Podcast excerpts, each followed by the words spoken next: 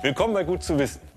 Wenn ich zurzeit solche Bilder hier sehe, dann ja, da fühlt sich das irgendwie komisch an. Sie wissen schon, was ich meine. Der Abstand. An U-Bahn-Stationen oder auf Bahnsteigen ist es eh schon schwierig, für Ordnung zu sorgen, für pünktliche Züge oder Unfälle zu vermeiden. Und jetzt, mit den berühmten 1,50 Meter Abstand, kommt eine weitere Herausforderung für Wissenschaftlerinnen hinzu, die versuchen, Menschenströme zu leiten. Die Städte füllen sich wieder. Menschen trauen sich zurück in Tram, Bus und Bahn. Aber enger Kontakt soll natürlich weiterhin vermieden werden. Nicht immer einfach. In den Stoßzeiten ist schon mehr los, aber nicht so wie vorher. So viel ist auch nicht los, also mit dem Abstand, das funktioniert ganz super. Teilweise schon ein bisschen überfüllt und man kann auf den Mindestabstand nicht einhalten. Es ist äh, relativ viel Platz und die Leute gehen auch auseinander. Meine Erfahrung ist meistens ziemlich negativ, weil die Leute doch machen, was sie wollen. Es sind sehr viele nicht so vorsichtig. Gefährlichem Gedränge vorbeugen. Daran arbeitet beim Start-up Accurate in München ein Team von InformatikerInnen und SimulationsexpertInnen. Auch von ihnen fordert Corona Schritte ins Unbekannte. Sie berechnen normalerweise Fluchtpläne, Sicherheitskonzepte für Großveranstaltungen oder Passagierströme. Neu ist, dass sie jetzt Fahrgäste, Mitarbeitende und Besucher auch vor Covid-19 möglichst schützen wollen. Gerade die Corona-Krise hat uns eben gezeigt, dass die Simulationen jetzt nicht nur helfen bei dichten Menschenmengen, sondern sie können uns eben auch helfen, zu schauen, wie viele Personen können wir denn unter dieser Abstandsregel äh, in einem Raum unterbringen. Also Thema Bürogebäude, aber eben auch äh, Bahnhöfe, damit die Passagiere sicher äh, reisen können. Die Simulationen beruhen auf Hochrechnungen.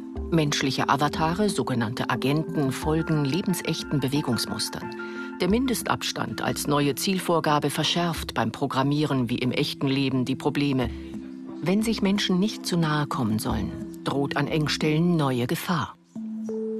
Hier haben wir sogar jetzt schon dieses Thema Social Distancing eingebaut. Das heißt, wir haben quasi einen grünen Kreis drumherum im, äh, mit einem Durchmesser von drei Metern bzw. einem Radius von 1,50 Meter.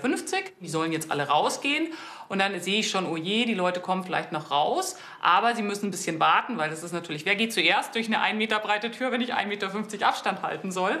Und äh, man, hat, man sieht immer mal wieder so ein bisschen, äh, dass die Agenten sich dann rot einfärben. Und das bedeutet einfach, sie haben über eine gewisse Zeit lang diesen Mindestabstand unterschritten. Noch fehlen allerdings Corona-spezifische Verhaltensdaten. Wer weicht wem aus? Wer drängelt?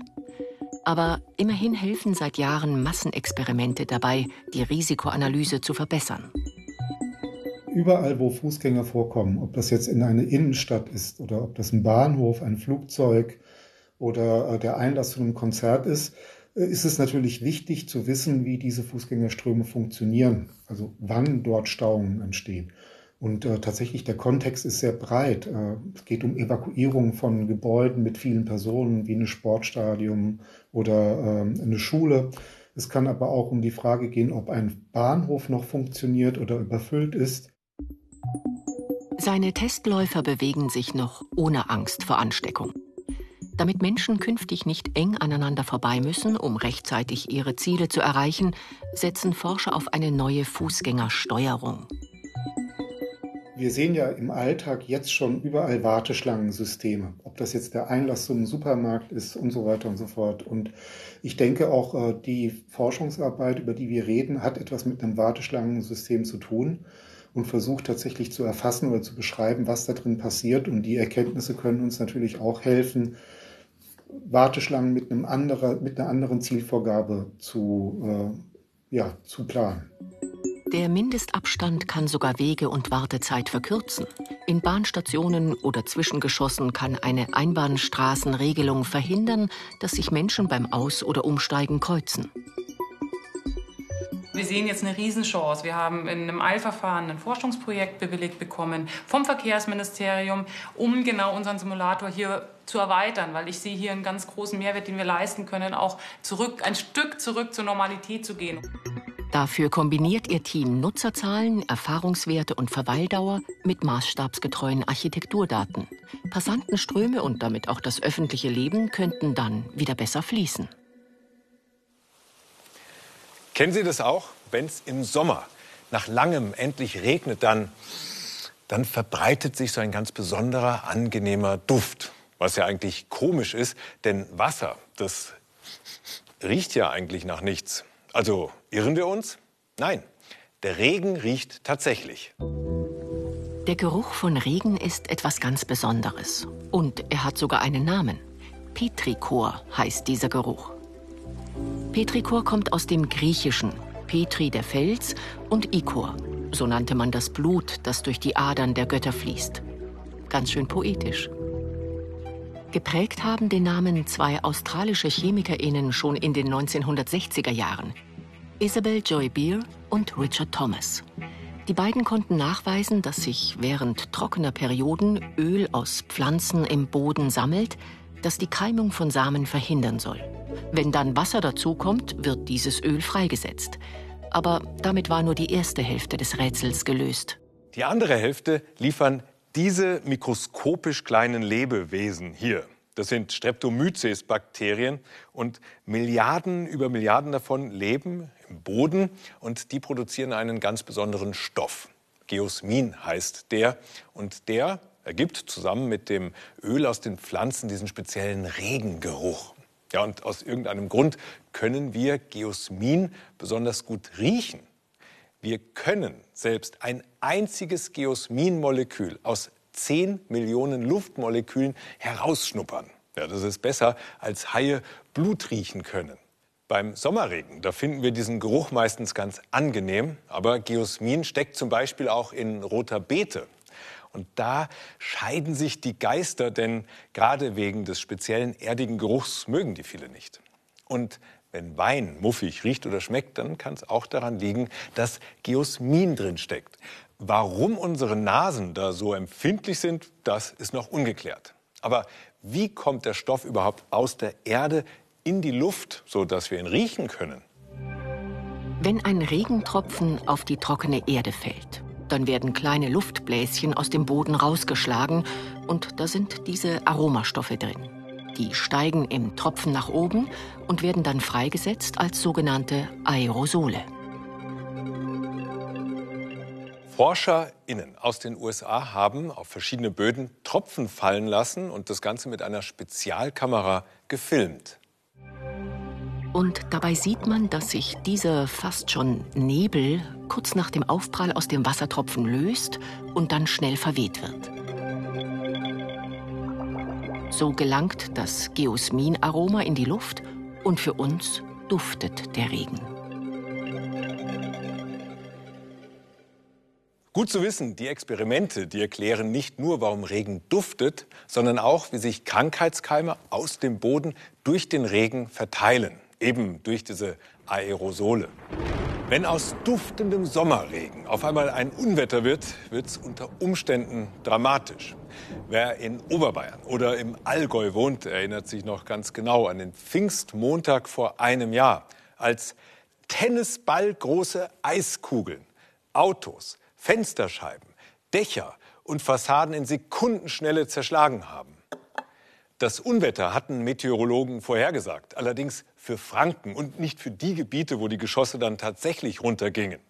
Auch 60 Jahre nachdem der Wetterbericht zum ersten Mal in der Tagesschau lief, ist er immer noch nicht so hundertprozentig genau. Aber er wird immer besser. Wettervorhersage ist nichts anderes als der Versuch, das chaotische Wettergeschehen in mathematische Formeln zu fassen. Nur wenn das so einfach wäre.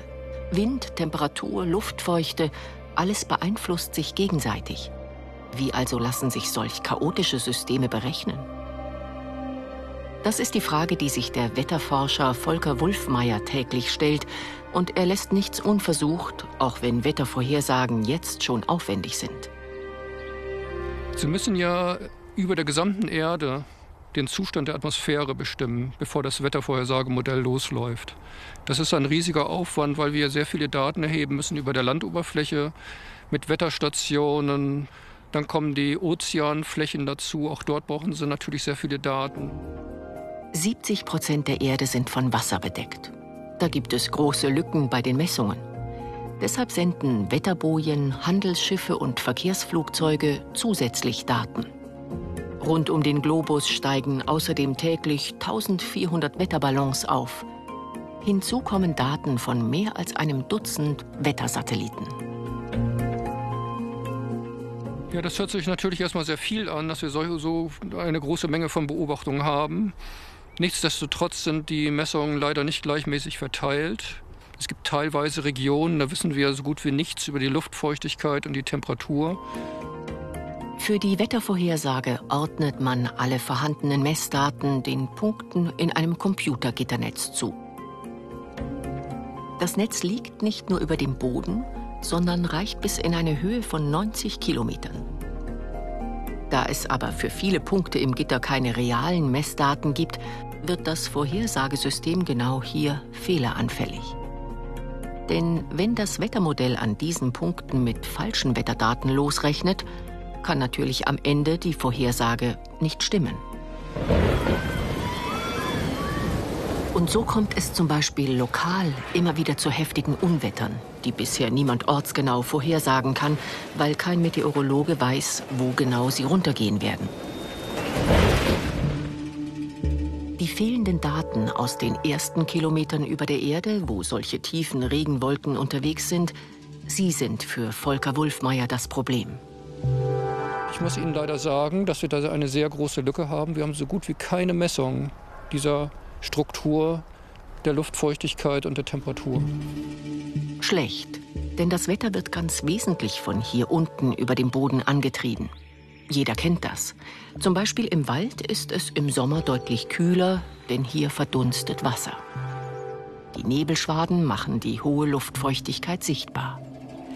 Über trockenen Feldern, Böden oder Beton erwärmt sich die Luft dagegen sehr schnell und steigt auf. Über solchen Ebenen oder Städten entstehen deshalb unsichtbare Luftströmungen nach oben. Dabei reißen sie angrenzende kühlfeuchte Luft, wie zum Beispiel am Waldrand, mit nach oben und es entstehen Wolken am Himmel. Die Landoberfläche liefert den Antrieb für die Entwicklung von Wetter und Klima. Sie können das auch so ausdrücken, die Musik für Wetter und Klima spielt an der Landoberfläche. Um endlich Daten über die Luftfeuchtigkeit in den unteren vier Kilometern der Atmosphäre zu bekommen, hat das Team von Volker Wulfmeier ein sogenanntes LIDAR-System entwickelt. Im Inneren wird ein starker Laserstrahl gebündelt, den man in den Himmel schießt. Dort wird das Licht von Wassertröpfchen reflektiert und als Messsignal wieder aufgefangen. So entstehen dreidimensionale Scans der Luftfeuchtigkeit. Die Reichweite und die Genauigkeit von diesen Geräten ist so gut, dass es schon ausreichen würde, wenn sie fünf davon in Deutschland verteilen würden. Das würde einen, einen riesigen Vorschritt bringen in der Wettervorhersage. Aber es soll noch einen Schritt weiter gehen. Auf dieser Fläche wollen mehrere Forscherteams die Wechselwirkungen zwischen dem Boden und der unteren Atmosphäre noch genauer untersuchen. Alle sind sich sicher, ob sich am Boden ein Wald, ein Feld oder eine Stadt befindet, das entscheidet darüber, wie viel Feuchtigkeit und Sonnenenergie in die Atmosphäre aufsteigen und dort das Wetter prägen. Während das LIDAR-System die Feuchtigkeit in der Luft misst, werden am Boden die Pflanzen vermessen. Das Breed Vision Mobil fährt Reihe für Reihe dieses Getreidefeld ab und erfasst die Biomasse.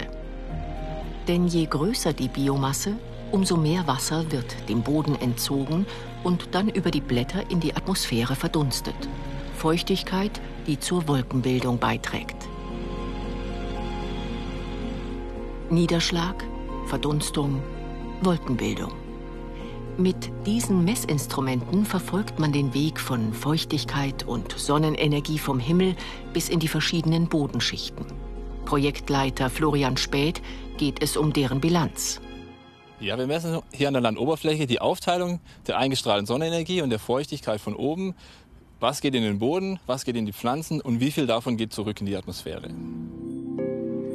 Denn Flächen mit viel Biomasse, wie zum Beispiel dieses blühende Rapsfeld, verdunsten viel mehr Wasser in die Atmosphäre als dieses noch junge Getreidefeld im Vordergrund. Das letzte Glied in der Kette sollen dann Spezialaufnahmen aus der Luft liefern, die zeigen, was am Boden wächst. Sie sind der Schlüssel, um die Verdunstung in den jeweiligen Regionen vorherzusagen. Ja, zukünftig sollen die Aufnahmen, die wir jetzt mit der Drohne machen, eben vom Satelliten aus gemacht werden, um dann eben globale Aufnahmen zu erhalten von den Pflanzen und dann deren Verdunstung von der Landoberfläche. Ein Mammutprojekt. Es wird wohl noch einige Jahre dauern, bis dieser Wust an Daten zu präziseren Wettervorhersagen führt. In einem Punkt ist Volker Wulfmeier aber ganz nüchtern. Die absolut hundertprozentige Wettervorhersage? Das ist kein Traum, denn es ist so nicht möglich. Wir können nicht eine hundertprozentige Wettervorhersage machen. Dazu sind die Vorgänge in unserer Atmosphäre einfach zu komplex. Wie viele verschiedene Tier- und Pflanzenarten leben auf unserer Erde? Zwischen 5 Millionen und 20 Millionen. Genauer weiß das niemand. Und deswegen ist es auch so schwer zu sagen, wie sich die Zahl der Arten verändert. Durch Klimawandel zum Beispiel, Industrie, Landwirtschaft oder den Bau neuer Siedlungen. Denn Arten werden meistens nur einmal oder nur wenige Jahre an einem Ort gezählt. Man müsste das aber jahrzehntelang und immer wieder tun. Und das ist sehr aufwendig. Wir haben ForscherInnen aus Würzburg bei dieser mühevollen Arbeit begleitet. Es wird Nacht im Steigerwald in Unterfranken. Okay, let's go to the plot 52. Mhm. Jörg Müller und seine koreanische Kollegin Soyan Pae ziehen los, wenn andere Feierabend machen. Die beiden sind es gewohnt, nachts in den Wald zu gehen. Sie machen Jagd auf Insekten. Mit einer Lichtfalle wollen sie Nachtschmetterlinge fangen, um so festzustellen, wie viele Arten hier leben. Das Ganze ist natürlich ein extrem mühsames Geschäft. Ich habe es erstens mal mit ganz kleinen Organismen zu tun. Viele davon sind Millimeter groß. Die kann ich so im Gelände gar nicht direkt ansprechen. Die muss ich erst mal einsacken und mitnehmen. Dann habe ich zu jeder Jahreszeit andere Arten. Also ich muss da immer wieder kommen zu verschiedenen Witterungsbedingungen. Dann muss ich mit verschiedenen Methoden kommen. Und so werde ich praktisch gar nicht fertig und kann das letztendlich immer nur auf einer ausgewählten Zahl von Flächen machen. Artenvielfalt und ihre Veränderung zu erforschen erfordert viel Handarbeit und Kenntnis. Häufig fehlt das Personal, die Zeit und das Geld. Daher werden Daten meist nur an einzelnen Orten gesammelt, nicht flächendeckend und nicht über längere Zeit. Um großflächig und einfacher die Artenvielfalt bestimmen zu können, entwickelt Sojan Pei eine neue Methode und sammelt dafür Erfahrung in Deutschland. Yeah, it really gave me all the time good. Ich habe hier sehr gute Einblicke. Deutschland ist in der ökologischen Forschung weiter als Südkorea. Wir sind da hinten dran.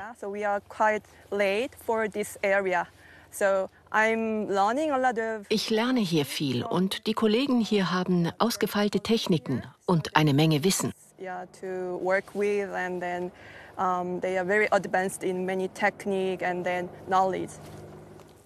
Let's go. Das Sammelergebnis der Fallen braucht sie für ihre neue Methode, die sie später Jörg Müller demonstrieren will. Am nächsten Morgen wollen sie wieder zur Falle, um die gefangenen Schmetterlinge einzusammeln. Doch die Forscher wissen nicht mehr, wo sie hängt. Ich habe da irgendwo. Unfortunately, we lost.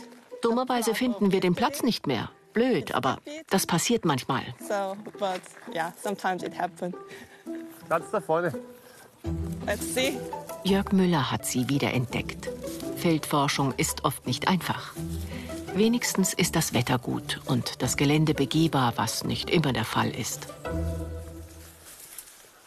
So, let's see. Wait a moment. Okay. So, how it looks like. Ah, not bad. Mhm. Look at this. Do you see this big, Ein Maikäfer big beetle? Wow. und zwei bis drei Dutzend Falter und Schmetterlinge. Okay. Für Mai ist das ein hervorragender Fang gewesen. War auch gestern Nacht eben ein bisschen wärmer wie die letzten Nächte, war ja sehr kalt. Das erklärt ganz gut die Aktivität. Und der, und der Maikäfer ist auch typisch jetzt. Das verrät aber nur etwas über einen Ort und eine Nacht. Zwei Kilometer weiter steht eine weitere Falle. It's really a deadwood jungle here. Yeah, it is. Die toten Bäume sehen nach zerstörter Natur aus, sind aber gut für die Artenvielfalt. Doch machen sie den Weg zur Falle mühsam.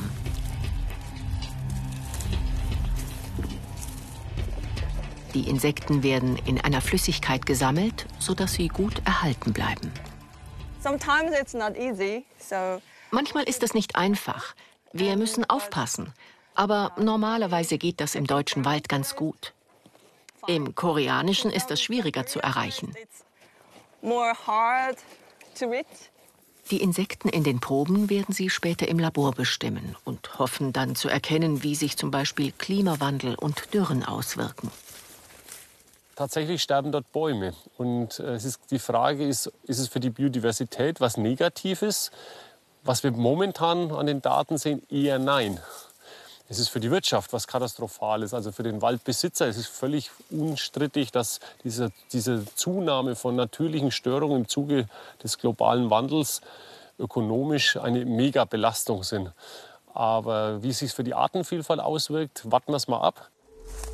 Klimawandel, Eingriffe des Menschen, all das hat einen sich ständig ändernden, nur schwer zu erfassenden Einfluss auf die Arten. Und auch die unterschiedlichen Waldformen, ob Laub- oder Nadelwald, dichter oder lichter Wald, ob junge oder alte Bäume. Let's go to the lab. Yep, let's go. Auf ihrem Weg zurück stoßen sie auf ein weiteres Problem, das die Forscher beschäftigt. Look at this tree. Do you see this tiny caterpillar? Eine Schwammspinnerraupe, ein Schmetterling. Zurzeit verbreitet sich der Schwammspinner in vielen Wäldern und schädigt Bäume. Forstbesitzer fordern daher, Gift zu sprühen. Aber es ist nicht klar, wie stark der Befall ist. Neben der Artenvielfalt müssen die Forscher also auch die Ausbreitung von Schädlingen flächendeckend erfassen und überwachen. Das Wissen über die Zahl der Arten bei Insekten, Bodenorganismen und Vögeln ist lückenhaft. Es ist auch unklar, wie gut es den einzelnen Arten flächendeckend gesehen geht. Um sie künftig laufend überwachen zu können, sind neue Ideen, Methoden und Techniken nötig.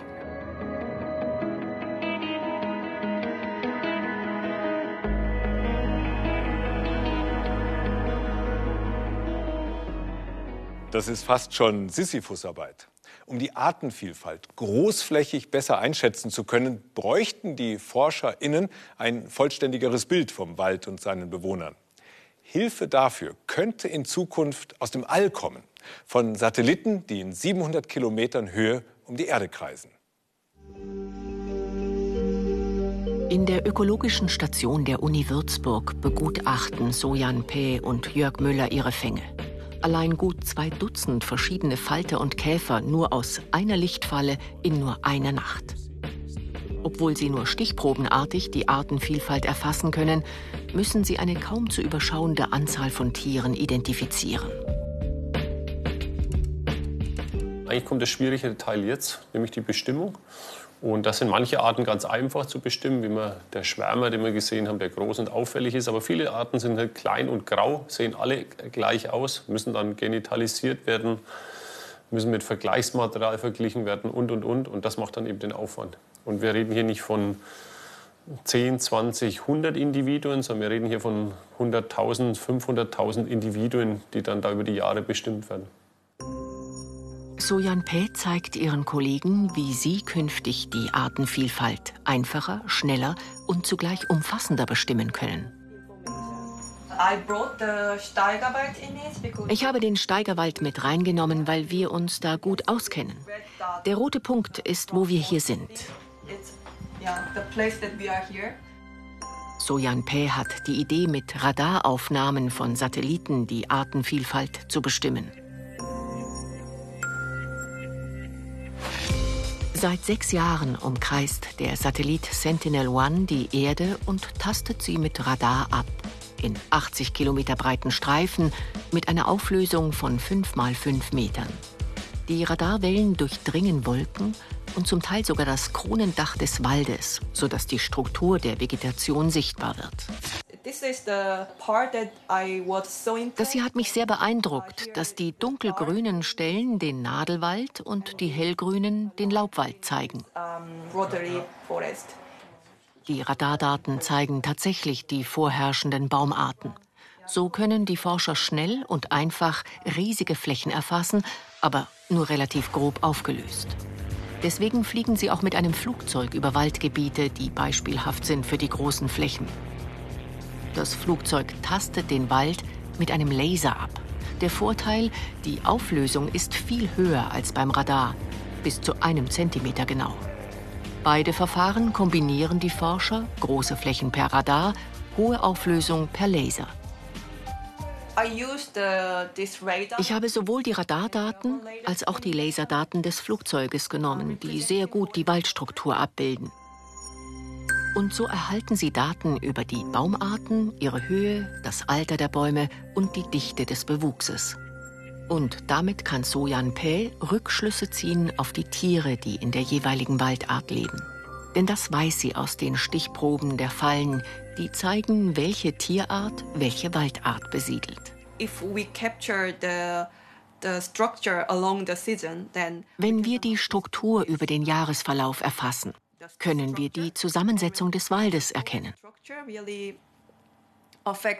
Und die wirkt sich auf die Arten aus, die im Wald leben. Daher können wir sehr gut erkennen, welche Arten im Wald sind und wie hoch die Artenvielfalt ist. Und das verzeichnen sie auf Karten. Hier gibt es Auerhähne und die Ringdrossel und hier den Zwergschnepper. Und das ist echt verblüffend, denn bisher konnte niemand so eine richtige Karte der Artenvielfalt in dieser unwegsamen Gegend machen, mit dem vielen Totholz. Es dauert schon alleine eine Stunde, einen Punkt dort zu erreichen. Und das ist wirklich cool, weil wir jetzt die ganze Landschaft erfassen können. Natürlich werden die Forscher auch künftig mit ihren Fallen stichprobenartig die Tiere bestimmen müssen. Aber zusammen mit den Radardaten hoffen sie, ihre Erkenntnisse auch auf große Flächen übertragen zu können. Und dann einschätzen, ob und wie stark die Artenvielfalt schwindet und was man vielleicht dagegen tun kann.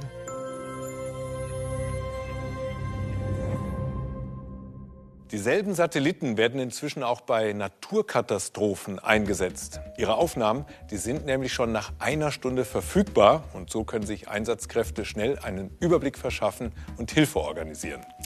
Gut zu wissen. Und damit sage ich Danke fürs Dabeisein und bis zum nächsten Mal.